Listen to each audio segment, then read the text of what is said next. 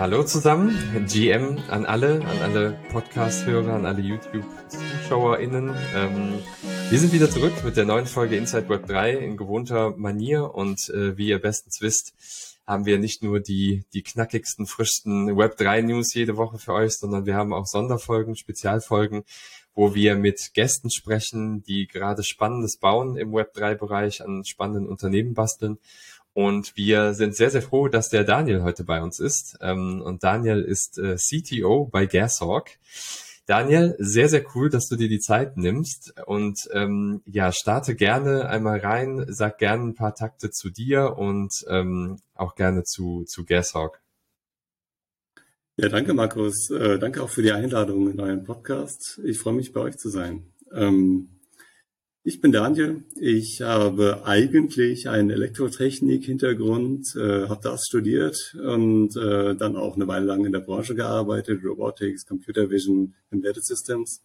Ähm, und mich habe schon immer für Web interessiert, war auch schon seit 2017 im Kryptobereich und ähm, habe mich total dafür begeistert, was für Möglichkeiten durch insbesondere Ethereum entstehen, wenn man so diesen Konsensuslayer hat zwischen Leuten, die sich oder Parteien, die sich nicht unbedingt gegenseitig vertrauen müssen. Hat mich immer gereizt und Anfang letzten Jahres bin ich da eben jetzt auch beruflich eingestiegen bei Corpus Ventures. Wir sind ein Startup-Studio und entwickeln in schnellem Tempo solche Projekte und ähm, ja, Gashawk ist eben eins davon. Und ähm, wenn die erfolgreich sind, wenn die am Markt funktionieren, dann äh, gehen die in die Ausgründung, wo wir jetzt gerade so ein bisschen auf dieser Kippe schon stehen, weil Gashawk eben funktioniert und äh, macht einen Riesenspaß, das zu bauen. Gashawk, was, was machen wir da eigentlich? Ähm, unser Kernfeature ist, dass wir äh, Transaktionsgebühren für Ethereum-Nutzer sparen können indem wir den Zeitpunkt für Transaktionen unserer Nutzer intelligent aussuchen, wenn die ein Zeitfenster vorgeben. Cool. Das, das klingt ja erstmal ganz spannend. Ich habe ich hab mir eure, euer Tool mal angeguckt. Ne? Also die Voraussetzung ist ja, äh, um es einigermaßen nicht so technisch zu beschreiben, dass ich halt erstmal eine Wallet habe, damit connecte und dann wird die Transaktion ja letztendlich über euren äh, Node letztendlich abgegeben. Ne? Willst du da vielleicht mal erklären, wie das technisch so funktioniert. Also, ähm, weil es ist ja jetzt nicht so, dass ich einfach nur meine Wallet connecte und dann direkt die Transaktion über euch ausführen kann, sondern ich muss da vorher noch ein paar Sachen konfigurieren. Ne? Was ist, was ist da der ja. Hintergrund? Willst du vielleicht erklären, wie auf, auf einem ganz einfachen ähm, Abstraktionslevel, wie denn so eine Transaktion letztendlich versendet wird und was, wohin ihr euch dann in dieser technischen Chain dann quasi einfügt? Klar, sehr gerne. Ähm, also die Wallet, die ein Nutzer benutzt, ist ja zum Beispiel häufig MetaMask im Browser. Das ist so die gängigste Wallet, die am wirklich weitesten verbreitete äh, Wallet. Und was passiert, wenn MetaMask für dich eine Transaktion vorbereitet? Ja, die empfängt erstmal von der Applikation, in der du gerade bist, die Daten der Transaktion, was wohin soll, was du jetzt signieren sollst und ähm, macht daraus eine signierte Transaktion die kannst nur du signieren, weil nur die Wallet in deinem Browser und nicht sonst wo irgendwo online dein Private Key ist. Und diese signierte Transaktion kann dann auch niemand mehr außer dir verändern, weil du diesen Private Key hast. So, und wenn die dann fertig ist, würde Metamask diese äh, Transaktion zu einem Dienst schicken, wie Infura oder Alchemy. Das sind große Node as a Service Anbieter ähm, die solche Transaktionen entgegennehmen und ins Ethereum-Netzwerk einspeisen. Was Gashawk tut, wir schalten uns dazwischen. Wir können diese Transaktion dann entgegennehmen, aber wir würden diese Transaktion eben zu einem guten Zeitpunkt, einem günstigen Zeitpunkt für dich äh, weiterleiten.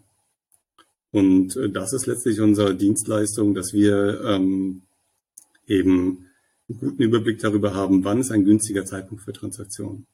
Wie das dann ganz konkret funktioniert ist, dass man in Metamask ein neues Netzwerk hinzufügt. Ja, da hat man verschiedene Netzwerke, da kann man ähm, Ethereum Mainnet auswählen, da kann man ähm, Optimism auswählen, Polygon und so weiter, ähm, andere Layer 2s. Und wir leiten den User an. Bei uns gibt es eine schöne Get Started Page, da wird es genau beschrieben, wie das geht, ähm, dass man eben das Gashawk Netzwerk oder den Gashawk RPC Server, so heißt das, äh, in Metamask einrichtet. Und wenn man das tut, dann kriegen wir nach deiner Signatur dieser äh, Transaktion eben die Transaktion zugeschickt von Metamask und können die in unsere Warteschlange reinsetzen und dann für dich den schlauen Zeitpunkt aussuchen. Und ähm, sag mal, wie, wie, also wer ist da so eure Zielgruppe? Ähm, nachdem du das jetzt so schön beschrieben hast, ne? Ähm, ich glaube, Gero und ich zum Beispiel wären für unsere unsere Massen an NFT-Trades äh, und Geschichten, die wir immer so durchführen, natürlich sind wir sowieso schon hellhörig gewesen, als äh, wir gehört haben, was ihr so macht, ne? weil das Gas-Fee-Sparen ja ein der absoluter Need ist, beziehungsweise Painpoint, gerade so in der NFT-Community. Wer würden wir zu eurer Zielgruppe dazugehören? Wer gehört noch dazu? Macht ihr das vielleicht auch für perspektivisch für Unternehmen, die sagen, ah, ich habe da gehört, diese Gas-Fees, die man da so bezahlen muss auf Ethereum, die sind zu hoch. Wir lassen lieber komplett die Hände von der Blockchain weg. Also für, we, für, für wen baut ihr das Ganze? Ja, wir haben äh, mehrere verschiedene wichtige Zielgruppen. Das eine sind ähm, erstmal alle Leute, die auf Ethereum Dinge tun möchten. Ja, ganz allgemein gesprochen. Äh, und zwar die Dinge, die ein gewisses Zeitfenster für ihre Transaktion erlauben. Also eben, vielleicht ist es etwas einfacher, wenn ich sage, wen wir jetzt momentan nicht adressieren. Das sind die Trader, die jetzt zum Jetzt-Zeitpunkt wirklich die Transaktion abschicken müssen, äh, damit sie möglichst innerhalb der nächsten ein, zwei, drei Blocks äh, in der Blockchain, das sind also zwölf Sekunden pro Block, wirklich ihre Transaktion auch durchgeführt sehen können. Alle anderen, die, ich würde sagen, ab fünf bis zehn Blocks aufwärts äh, Zeit haben, also äh, ein bis zwei Minuten äh, Zeit haben für ihre Transaktion, die tun gut daran, Gashawk zu benutzen. Wir ähm, fokussieren uns da nicht auf irgendwie eine spezielle Gruppe, aber NFT ähm, Trader, NFT-Nutzer sind äh, auf jeden Fall mittendrin, wenn sie äh, Käufe machen wollen, wenn sie auch minten wollen. Denn das Minting von einem neuen NFT Smart Contract kostet auch jede Menge Geld. Und ähm, dann kann man mit Gashawk eben auch einen günstigen Zeitpunkt dafür aussuchen lassen. Da gibt es Plattformen, die bereiten diese Smart Contracts vor und äh, man kann die mit Metamask verbinden und dann über seine eigene Browser-Wallet das sozusagen veranlassen, dass dieses NFT entsteht on-chain. Und dafür kann man natürlich Gashawk benutzen und auf die Weise Kosten sparen. Andere Zielgruppen, die wir haben, ähm, sind aber auch Entwickler, um jetzt mal diesen Smart Contract äh, Deployment Fall zu verallgemeinern. Es gibt ja ganz viele andere Smart Contracts, die man machen will, ne? Token oder äh, komplexe Funktionalitäten. Ähm, diese Smart Contracts sind oft noch deutlich größer als ein einfaches NFT und ähm, kosten gerne mal 100, mehrere hundert äh, Euro beziehungsweise Dollar in, in der Erzeugung oder in der, im Deployment.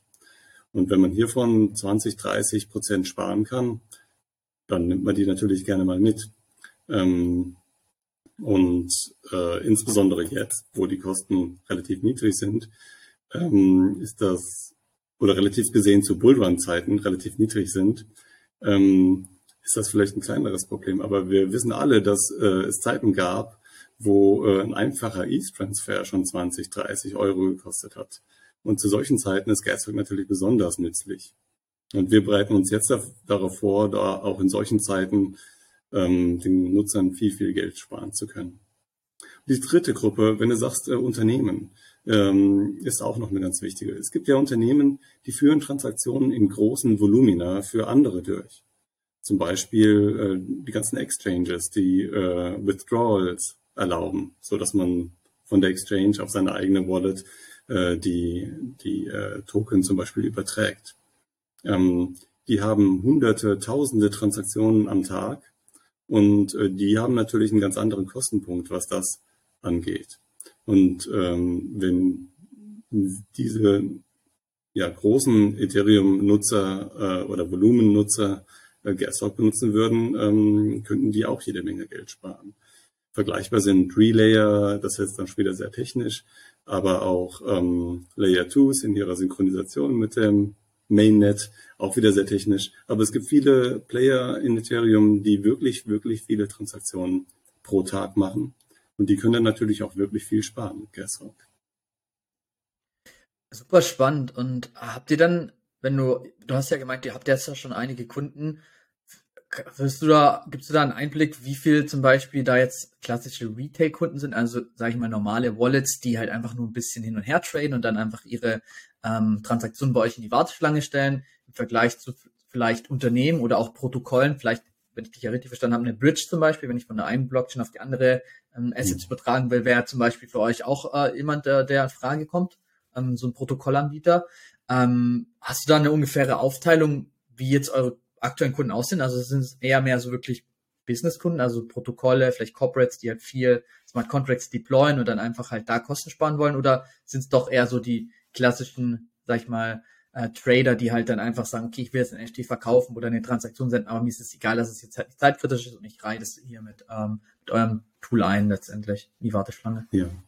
Also wir sind seit Oktober äh, öffentlich sozusagen mit unserem Produkt ähm, und haben uns bisher ganz stark auf den Retail, also auf die Einzelnutzer äh, konzentriert. Natürlich äh, sprechen wir auch die Volumennutzer an und äh, aber naturgemäß ist das Anbahnungsthema und die Integration hier ein bisschen länger und auch langwieriger. Ähm, wir äh, arbeiten gerade ganz eng mit jemandem zusammen und das äh, wird möglicherweise auch dann sehr bald der erste Geschäftskunde unsererseits. Ähm, das ist eine automatische Anlage, Anlagestrategie, die dann in regelmäßigen Abständen ähm, DCA-mäßig ähm, für die Nutzer äh, ja, Assets kauft. Und ich denke, dass das äh, ein super Beispiel für einen Anwendungsfall ist. Ähm, wir sind mit mehreren ähm, Layer 2s im Gespräch und ähm, das geht hier parallel voran, aber wie gesagt, die Integration ist hier äh, deutlich langwieriger, als einfach mal schnell in Metamask ein neues Netzwerk einzufügen. Ja, aber äh, von den Nutzerzahlen her, ähm, das war auch noch eine Frage. Wir haben jetzt äh, etwas mehr als 800 äh, ongeboardete Nutzer bei uns auf der Plattform und ähm, wöchentlich kommen zwischen 30 und 60 hinzu momentan. Also wir wachsen schon recht schnell. Das langwierige Onboarding, genau. Das soll es ja auch geben bei so einem neuen Produkt. Ähm, sag mal, wie, du, du sagtest ja auch eben, ihr fokussiert euch oder hattet euch jetzt bisher auch sehr stark auf die Retail-Kunden fokussiert. Wie kann ich mir denn so ein Onboarding vorstellen? Also sagt ihr, naja, wir haben auf der Webseite vor allem halt vielleicht einen geschützten Bereich oder auch öffentlichen Bereich, der entsprechend eine Step-by-Step-Anleitung gibt. Gibt es da, ich sag mal, einen persönlichen Menschen, den ich anrufen kann, wenn es mal irgendwie hängt? Also ich finde immer gerade so bei, das haben wir jetzt halt bei, bei den anderen Interviews, anderen Gästen, die wir auch schon hatten, die, sag ich mal, ein etwas technischeres Produkt hatten, war halt wirklich so das Thema Education, ist ja sowieso für Web3 sehr, sehr essentiell, aber da war das Education-Thema einfach noch mal wichtiger. Da würde mich mal interessieren, wie ihr das stemmt, wie ihr das ausgestaltet. Ja, ist eine ganz super wichtige Frage für uns. Ähm, ich kann vielleicht einfach mal schildern, wie das Erlebnis ist, wenn Nutzer bei äh, mit Gershawk was machen wollen. Ähm, es gibt die Internetseite gershawk.io. Wenn man da drauf geht, wird man erstmal begrüßt mit wie viel kannst du eigentlich sparen mit Gasorg? Da kann man dann einfach seine, seine ENS-Domain eintragen oder seine Wallet-Adresse eintragen und dann sieht man mal, ähm, wie viel man so in den letzten Monaten hätte sparen können, wenn man Gasorg benutzt hätte. Das wird verrechnet mit der, äh, mit der aktuellen Performance von Gasorg und öffnet oft die Augen, äh, was das eigentlich für ein No-Brainer ist, das zu benutzen. Kann ich da ganz kurz ähm, einkrätschen, bitte? Ja. Ich habe das gemacht Markus, rate mal, wie viel ETH ich hätte sparen können. Hätte ich gestern genutzt. Gib mal einen Tipp ab. Bei deinem Volumen, boah. Also ich habe gerade erstmal schwitzige Hände bekommen, als du gesagt hast, du musst eintragen, was du hättest sparen können. Ähm, boah, ich weiß es nicht. Zehn, zehn? Nein, nein, 1,6 ETH waren es, glaube ich, wenn ich es richtig im Kopf hatte. Ja, also war aber schon auch ETH. ordentlich, ja, ja. Also Brutal. Ist, ja. ja. Also, Total. das sind schon ein paar Tausende, die man gerne hätte, ne? ja, genau, richtig. Und sorry, Brutal, mach jetzt gerne weiter. ja. Genau, also das, äh, das kann man da erstmal machen. Und wenn man sich dann äh, für GasHawk logischerweise interessiert, ähm, kann man äh, sehen, dass man einen Get Started Button seht. Und ähm, dort wird wirklich ganz genau Schritt für Schritt erklärt, was man in Metamask klicken muss, um das Gashawk APC äh, einzutragen. Und danach wird man weitergeleitet in sein eigenes Dashboard. Dafür muss man einmal eine Nachricht von uns mit Ethereum oder mit seiner Wallet signieren. Das ist keine Transaktion, das ist ganz wichtig zu wissen, das kostet überhaupt nichts, dient nur dazu, dass man ähm, sich identifiziert, dass man wirklich diese Adresse kontrolliert und auch an die delikaten Informationen, die dahinter stehen im Dashboard, auch nur dann rankommt, wenn man das wirklich nachgewiesen hat. Sign-in with Ethereum ist ein ganz wichtiges Thema, wird zunehmend implementiert von den Applikationen und wir machen das eben auch. Ähm, und dann gelangt man in sein Transaktionsdashboard und kann die von uns abgefangenen, in Anführungsstrichen, Transaktionen ähm, hier beobachten, sieht, wie viel welche Transaktion gerade gespart hat, was äh, die momentanen Kosten für die Transaktion gewesen wären und was Gaswalk glaubt, ähm, hier sparen zu können. Und ähm, hat eben die volle Kontrolle über, über den Flow, kann seine Einstellungen machen, zum Beispiel die Deadline, die man angibt für jede Transaktion, kann man einstellen wir haben noch verschiedene andere Schutzmechanismen. Wir würden zum Beispiel keine Transaktion weiterschicken, die on-chain nicht funktionieren würde. Das heißt, wir können die vorab simulieren und können äh, entscheiden, okay, diese Transaktion, die würde gar nicht funktionieren, die würde on-chain reverten und bloß Geld kosten. Und ähm, das können wir natürlich vermeiden, die dann auch wirklich rauszuschicken. Das ist einer der zusätzlichen Services, die wir anbieten. Man kann auch die Transaktion komplett simulieren lassen, die ganze On-Chain-Auswirkung ähm, zum Beispiel mit, also eben mit Tenderly, das ist ein Simulationsdienst, äh, dann in deren Interface noch weiter begutachten. Ähm, ja, und auf die Weise bieten wir noch einen, noch einen Zusatzwert, äh, eben neben den reinen Ersparnissen durch, den Wahl, durch die Wahl der Zeitpunkte. Da hätte ich jetzt gerade mal eine Frage und zwar, ähm, kann ich da euer System auch nutzen, und nur rein für die Simulation. Also ist ein bisschen anderer Use Case. Ihr wollt ja das Nutzer etwas sparen, aber ich hatte es zum Beispiel schon oft bei einem Mint oder so, dass es so eine Art Gaswar gab, dass halt man irgendwie manuell seine Gastransaktion, also die Transaktionsgebühren höher schalten musste, damit man seine Transaktion überhaupt verarbeitet wurde. Wäre das quasi bei euch auch möglich, dass ich quasi meine Gaskosten manuell erhöhen könnte, um dann zu simulieren, wie viel würde das denn jetzt letztendlich kosten und mit welcher Wahrscheinlichkeit geht meine Transaktion durch? Naja, jetzt äh, schneidest du damit ein Thema an, hast vielleicht gar nicht beabsichtigt, aber das ist ja. äh, das Thema mit den mit den Base Fees. Ne? Seit IRG ja. 1559, wieder technisch, ne, äh, gab es eine große Veränderung auf Ethereum, dass alle die gleiche äh, Transaktionskosten bezahlen, die sogenannte Base Fee. Das ist auch die, die, äh, der Mechanismus, warum Gerstalk überhaupt funktioniert, weil diese ah, Fee sich erhöht, je nach Netzwerkauslastung. Jetzt gibt's noch da oben drauf die Priority Fee, die dann noch en darüber entscheiden kann, wie attraktiv deine Transaktion für irgendeinen Validator ist, äh, weil der genau diese Priority Fee als Belohnung bekommt dafür. Ähm, das umfasst allerdings nicht die Simulation, die wir anbieten. Also diese Wahrscheinlichkeit, wie, äh, wie Validatoren entscheiden würden, da genau deine Transaktion zu nehmen, die kann man nicht so einfach simulieren. Dazu müsste man wissen, welche, welche Validatoren jetzt hier wie arbeiten. Äh, was, die, was die Simulation umfasst und was du natürlich nutzen kannst, ist, was passiert denn durch die Transaktion mit deiner Wallet? Machst du damit vielleicht irgendwas Unbeabsichtigtes? Fällst du vielleicht gerade auch auf einen Scammer rein, ja, der, der irgendwie nur die Allowance für deine Token haben will und äh, dann dein, deine Wallet leer räumt? Kommt ja immer wieder vor oder auch deine, deine NFTs klaut. Das könnte man sehen. Ach, es ist dann wirklich so, weil das ist ja ein ganz großes Thema, das Security-Thema, gerade im NFT ja. oder allgemein im Web3-Space, dass halt Leute irgendwie auf eine falsche Seite weitergeleitet werden, denken, sie minden etwas, aber letztendlich geben sie ja nur Berechtigung auf ihre NFTs und die NFTs werden dann hinterrücks letztendlich geklaut, weil man halt aus Versehen die Berechtigung ja. gegeben hat. Also habt ihr da dann auch nochmal so eine Warnschild zum Beispiel, ähm, Achtung, du gibst jetzt zum Beispiel jetzt, äh, hier, du mindest jetzt zum Beispiel nichts, sondern du gibst zum Beispiel jetzt Zugriff auf einer deiner NFTs. Willst du das wirklich machen? Und dann muss man extra nochmal bestätigen. Also diese Effekte sind welche, die würde man in der Simulation, die wir anbieten, dann okay. sehen. Ähm, die aktive Warnung oder sogar die, die Blockierung von solchen, äh, von solchen Transaktionen, die möglicherweise wirklich nicht das tun, was der Nutzer eigentlich meinte zu tun. Ähm, daran arbeiten wir, das ist allerdings noch nicht, äh, noch nicht öffentlich erreichbar. Aber das ist ein ganz wichtiger Teil, auch in dieser Hinsicht zu schützen. Und dann kann der Nutzer sagen, okay, ich möchte vor so etwas geschützt werden, kann auch Default On sein. Und dann würden wir solche Transaktionen, die höchstwahrscheinlich nicht im Sinne des Nutzers sind, auch gar nicht durchlassen. Also wie eine Firewall für die Wallet kann man sich das dann vorstellen. Es gibt für dieses Thema auch aktive äh, Browser-Plugins. Mit denen arbeiten wir auch zusammen freundschaftlich.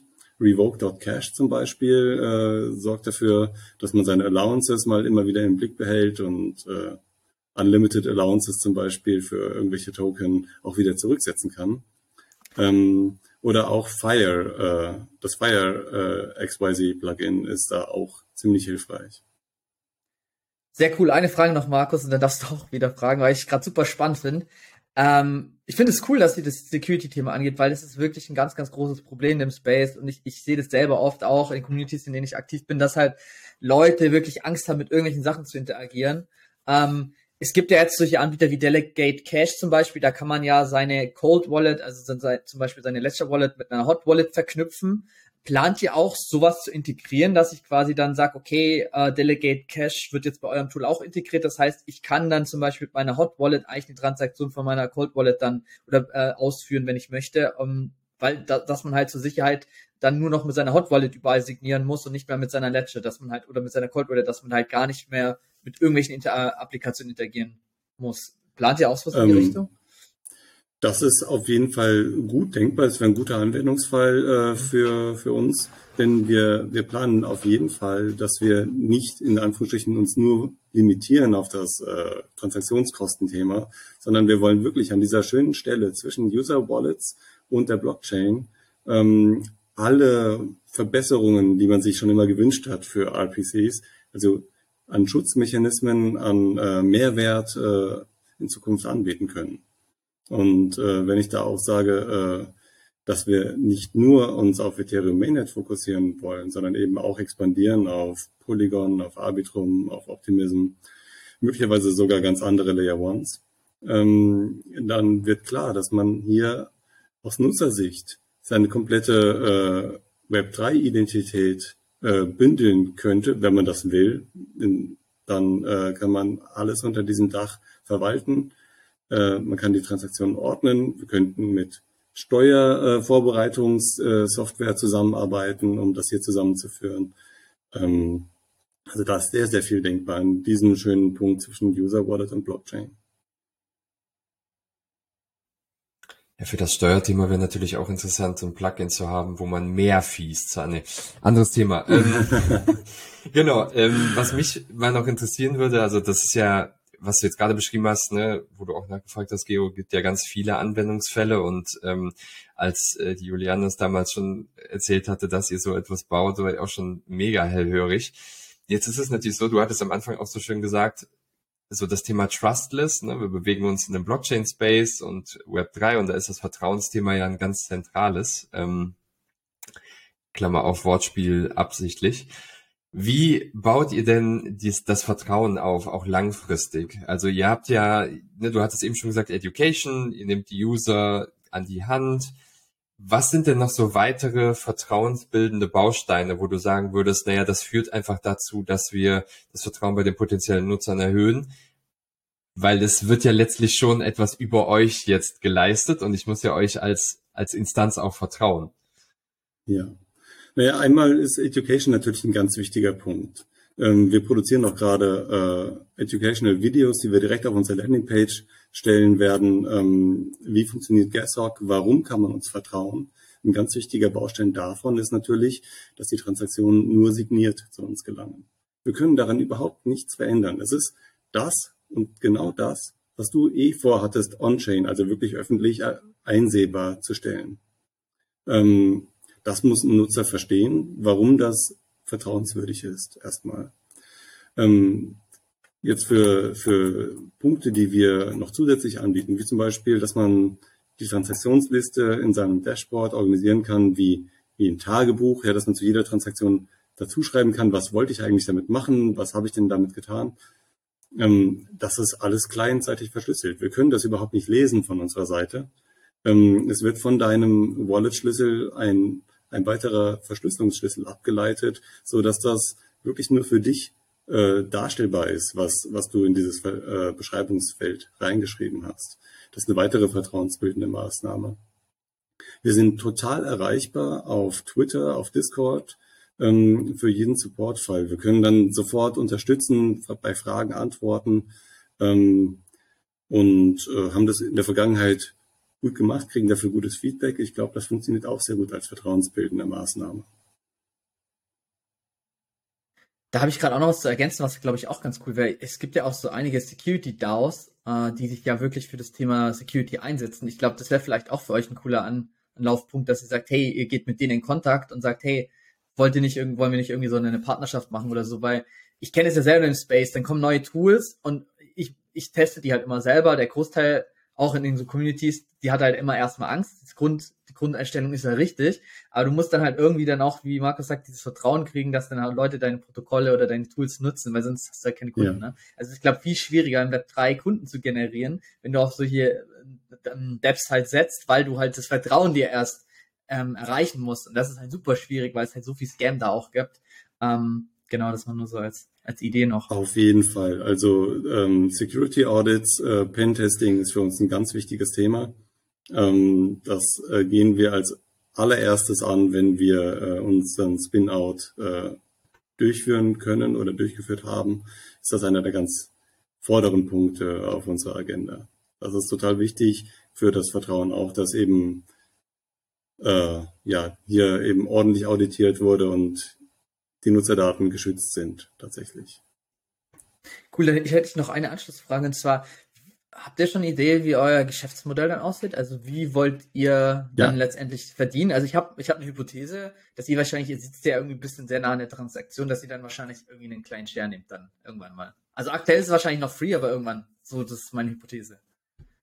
Ja, ich glaube, da bist du ganz, ganz nah dran. Wir sind momentan free für alle äh, individuellen Nutzer, Retail, komplett kostenlos. Wir haben da ein, ein sehr großzügiges Rate-Limit eingebaut, 100 Transaktionen am Tag, 1000 pro Monat äh, sind momentan kostenlos äh, für jeden äh, ja, verfügbar bei uns. Ähm, unser Geschäftsmodell ist momentan, dass wir uns auf die, äh, auf die Volumenkunden äh, spezialisieren und sagen, von euren Savings hätten wir gerne einen Share. Das heißt, wenn wir euch 100 ETH im Monat sparen, dann bekommen wir davon 20, 30 Prozent. Je nachdem, ob ihr jetzt vielleicht ein Public Good seid und selber, äh, selber hier am Limit seid oder ob ihr äh, damit auch selber viel Geld verdient. Ähm, 20, 30 Prozent ähm, würden wir von den Ersparnissen, die wir fürs Unternehmen erzielen, ähm, uns äh, abzweigen. Ist das, das klassische Steuerberatungsmodell. Wenn ich 5000 Euro spare, bin ich auch bereit, mehr abzugeben. ja, ja genau, macht total Sinn. Genau. Ja, also macht total Sinn äh, für euch. Jetzt ähm, noch die Frage vom Marketingmenschen. Natürlich danach, wie ihr das Ganze vermarktet. Also Du hattest eben schon mal angesprochen, so ein bisschen in die, in die Richtung Kundenservice und vertrauensbildende Maßnahmen, dass ihr auf Twitter erreichbar seid, dass ihr auf Discord erreichbar seid. Sind das auch die Medien, worüber ihr die, das Nutzerwachstum plant? Oder wie plant ihr? Wir haben uns auf einer, auf einer äh, kleinen Veranstaltung kennengelernt, da hast du sicherlich auch ein, ein zwei Mal über Gashawk gesprochen. Wie sieht so eure Vermarktungsstrategie da aus? Also momentan äh, machen wir diesen Grassroots-Ansatz. Ne? Wir, wir gehen ganz direkt an die Nutzerschaft auf Twitter, auf Konferenzen. Wir waren auf der DEFCON letztes Jahr in Kolumbien, in Bogota und haben äh, dort einfach ganz viel mit, mit Leuten darüber gesprochen, wollten deren Feedback haben, deren Ideen hören. Und mein, äh, mein Eindruck war, jeder, dem ich das Thema erzählt habe, fand, dass das total klar ist, dass man das einfach benutzen muss. Ja, es, es ist total logisch und für mich auch irgendwie verwunderlich, dass wir da auch bisher äh, wenig Konkurrenz erfahren, wenn dann nur ganz punktuell. Aber äh, so ein Paket, wie wir es jetzt anbieten, hatte ich bisher noch, noch nicht woanders gesehen. Und alle Leute, mit denen ich spreche, haben da zugestimmt, dass das eigentlich total ein fehlendes Puzzlestück im Ökosystem ist. Ähm, was wir auch noch machen, ist, ähm, dass wir uns ganz aktiv im Public Goods Bereich bewegen. Also wir äh, haben jetzt zum dritten Mal in Folge bei ENS, äh, der Ethereum Name Service, den Small Grant für Public Goods bekommen. Das ist jeweils ein ETH. Und das geben wir auch zurück an die Community. Und ähm, momentan haben wir eine Aktion laufen, die ist, finde ich, sehr interessant für die Nutzer. Denn ähm, wer dort mitmacht und bei Gashawk äh, einfach nur den Schalter umlegt, ich möchte bei sowas mitmachen, ähm, dem erstatten wir zusätzlich zu den Ersparnissen, die äh, ein Nutzer bei uns macht, noch 51 Prozent ihrer verbleibenden Transaktionskosten zurück. Das heißt, im wöchentlichen Rhythmus kriegen die Leute, die da mitmachen, noch eine Rücküberweisung ihrer Transaktionskosten auf ihre Wallet. Und ähm, die nächste steht gerade wieder heute an. Wer da sein Häkchen gemacht hat in seinen User Settings im Dashboard, der wird heute äh, eine kleine Überraschung in seiner Wallet finden. Gut, dass ich das Häkchen schon gesetzt habe. Markus, ich weiß nicht, wie es bei dir aussieht, aber ich muss noch, ich muss erst noch Transaktionen über eure Plattform machen. Aber ähm, noch mal kurz eine Verständnisfrage, was vielleicht für die, für die Zuhörer und Zuhörerinnen auch interessant ist. Ich, ich setze ja den, den Node letztendlich nur einmal pro Metamask auf, aber das greift ja dann für jede Wallet. Ne? Also ich kann ja an, in einem Metamask Wallet kann ich ja verschiedene äh, Wallets haben, die drunter hängen. Ja. Ähm, ich setze es aber nur einmalig auf und dann wird jede Transaktion, äh, egal ob jetzt zum Beispiel Wallet 1, Wallet 2 oder, oder meine Cold Wallet, dann immer über Seahawk laufen, ne? wenn ich halt dieses Netzwerk ja. ausgewählt habe. Richtig. Ähm, die, dieses Netzwerk ist in deiner äh, Browser-Extension dann gespeichert und solange es ausgewählt ist, werden die Transaktionen über Gashawk gehen. Ganz wichtig zu wissen ist aber, dass du für jede einzelne Wallet, die du dann benutzen möchtest, dich auch einmal bei uns im Dashboard angemeldet mhm. hast. Denn erst danach würde unser RPC-Server die Transaktionen annehmen. Okay, verstehe. Plant ihr da in Wichtiger der Zukunft Punkt. das auch irgendwie zu bündeln? Weil, wenn ich jetzt zum Beispiel, sage ich mal, Power-User bin, verschiedene Wallets habe, dann könnte ich mir long-term so vorstellen, hey, ich möchte irgendwie ein Dashboard und nicht drei Dashboards oder vier Dashboards haben. Ja. Ja. ja. Wir haben momentan äh, im Dashboard so eine, so eine Quick Change äh, Funktion, dass man eben aus den Wallets, die in deinem Browser gespeichert sind, ganz schnell wechseln kann. Aber was ich auch vorhin gesagt habe, ne, auf anderen Layern aktiv sein, vielleicht sogar auf anderen Blockchains aktiv sein, bedeutet, dass der Nutzer das wirklich einheitlich in, seinen, äh, in seinem Dashboard sehen können will. Und da wollen wir ganz klar darauf hinarbeiten, dass man diese Identität wirklich zusammengefasst direkt sehen kann. Momentan wäre das ein Accountwechsel, den wir auch schon sehr schnell oder sehr, sehr einfach gestaltet haben. Aber es wäre sozusagen für jede einzelne Wallet nochmal äh, noch mal ein, ein Klick Cool. Dann habe ich noch eine Anschlussfrage und dann, Markus, kannst du gern wieder. Ich ist äh, sehr, sehr spannend, was ihr da baut. Ähm, wie seht ihr das Thema Ethereum plant ja long-term auf ihrer Roadmap auch dieses Thema ähm, Transaktionsfees extrem zu reduzieren. Ne? Sie wollen ja effizienter werden und so weiter. Wie seht ihr das Thema? Ist das für euch ein, also ist, für mich scheint es, wäre ein Risiko für euch, weil da so ein bisschen was von eurem Businessmodell wegbröckelt oder sagt ihr, nee, da haben wir irgendwie was parat oder ähm, wie, wie, wie siehst du das, dass Ethereum sich ja long-term dahin entwickeln möchte? Ja, man, man sieht ja jetzt schon, dass ganz viele Nutzer, auch NFTs, auch Trader auf die Layer 2s wechseln, weil dort die Fees viel niedriger sind. Ja, das ist, das ist aber ja nur die eine Seite der Geschichte. Ähm, denn erstens wollen wir uns nicht nur darauf fokussieren, äh, die, die Transaktionskosten zu sparen, sondern auch die Protection ähm, zu bearbeiten, sozusagen wirklich den, den Schutz der User Wallet im Blick behalten.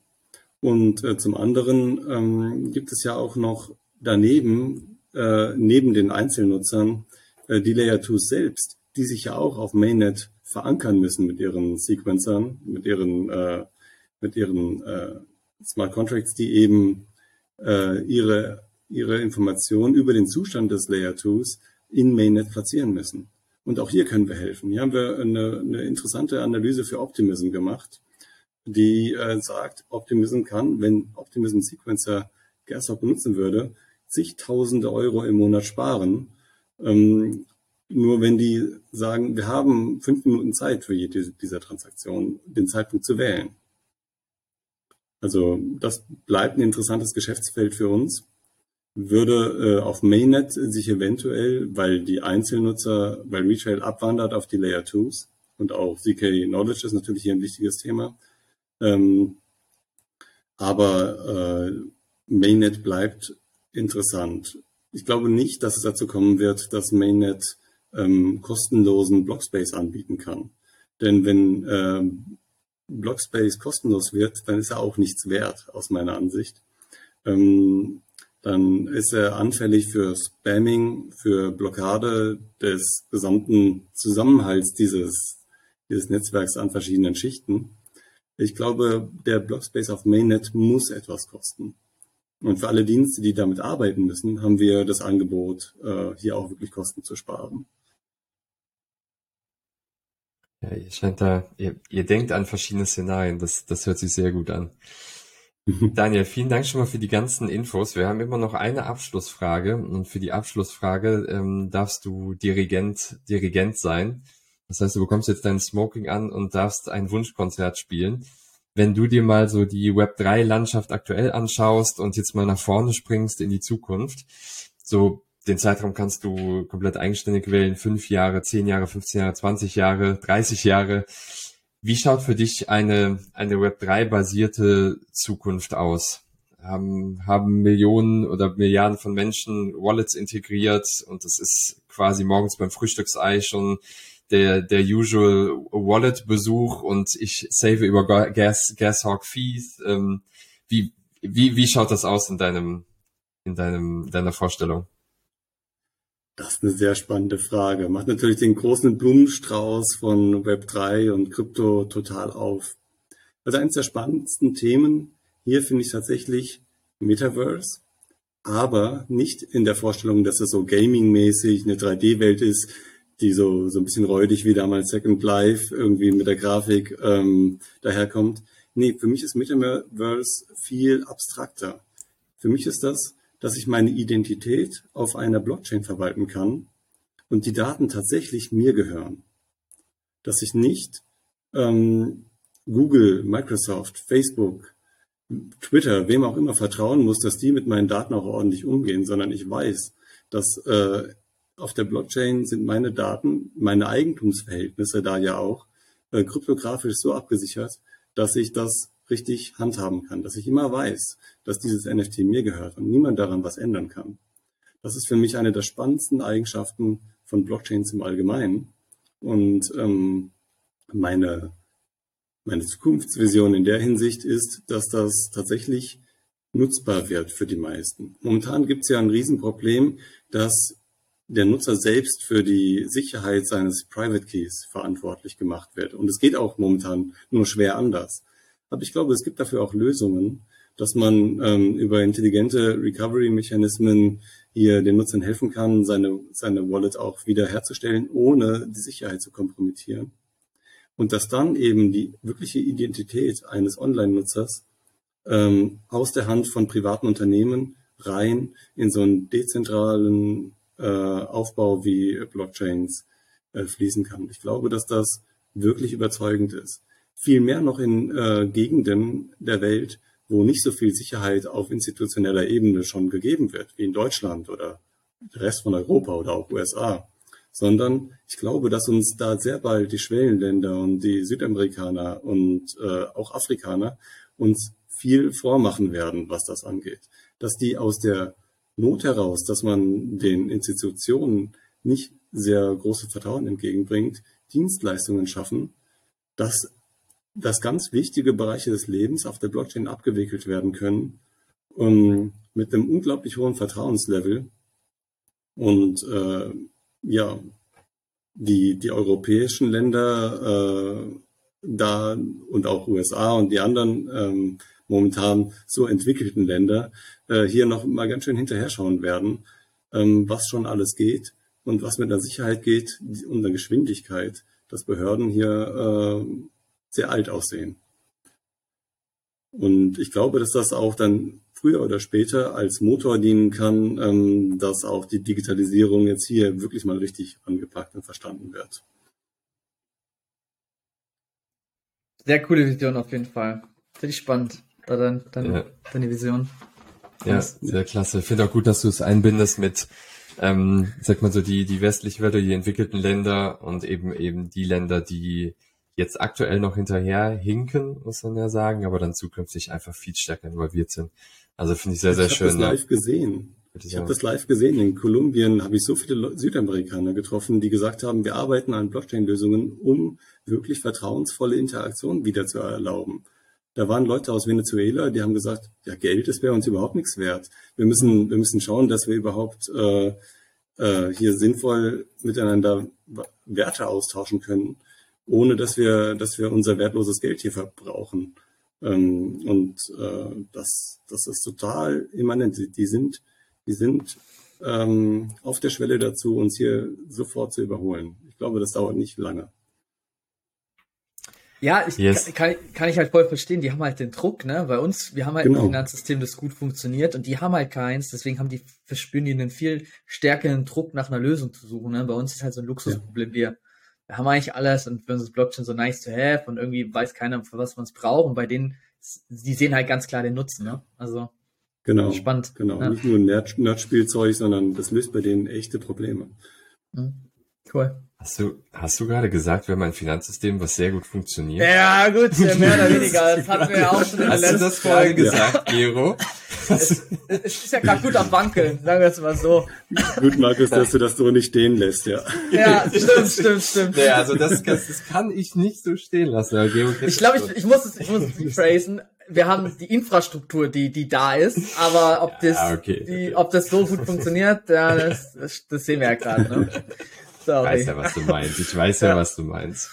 Ja. ja. super. Daniel, mega. Echt, es hat äh, wahnsinnig Spaß gemacht. War super interessant. Und ähm, vielen, vielen Dank für die Zeit, die, dass du, dass du hier am Start warst. Vielen Dank für die Infos. Und klar, ne, alle, die, die zuhören, äh, zugeschaut haben, springt rüber auf äh, gashawk.io, einfach mal ausprobieren. Schwitzige Hände garantiert. Ich habe es nämlich eben auch nochmal gemacht, wie viel ich gesaved hätte, ähm, wenn ich Gashawk genutzt hätte. Das möchte ich jetzt nicht sagen. Nein, also okay. bei mir waren es auch 1,36. ja, also es, es, funktioniert, es funktioniert. Ähm, ja, kommentiert gerne bei YouTube. Lasst es uns wissen in der NFT University im Discord, wenn ihr weitere Fragen habt. Daniel findet ihr auf LinkedIn, da habe ich ihn auch schon gefunden und auf einschlägigen Konferenzen. Vielen Dank, Daniel. Ja. Und äh, ja, wir sehen uns nächste Woche wieder. Macht's ciao, gut. Ciao an alle. Danke, ciao. Ciao.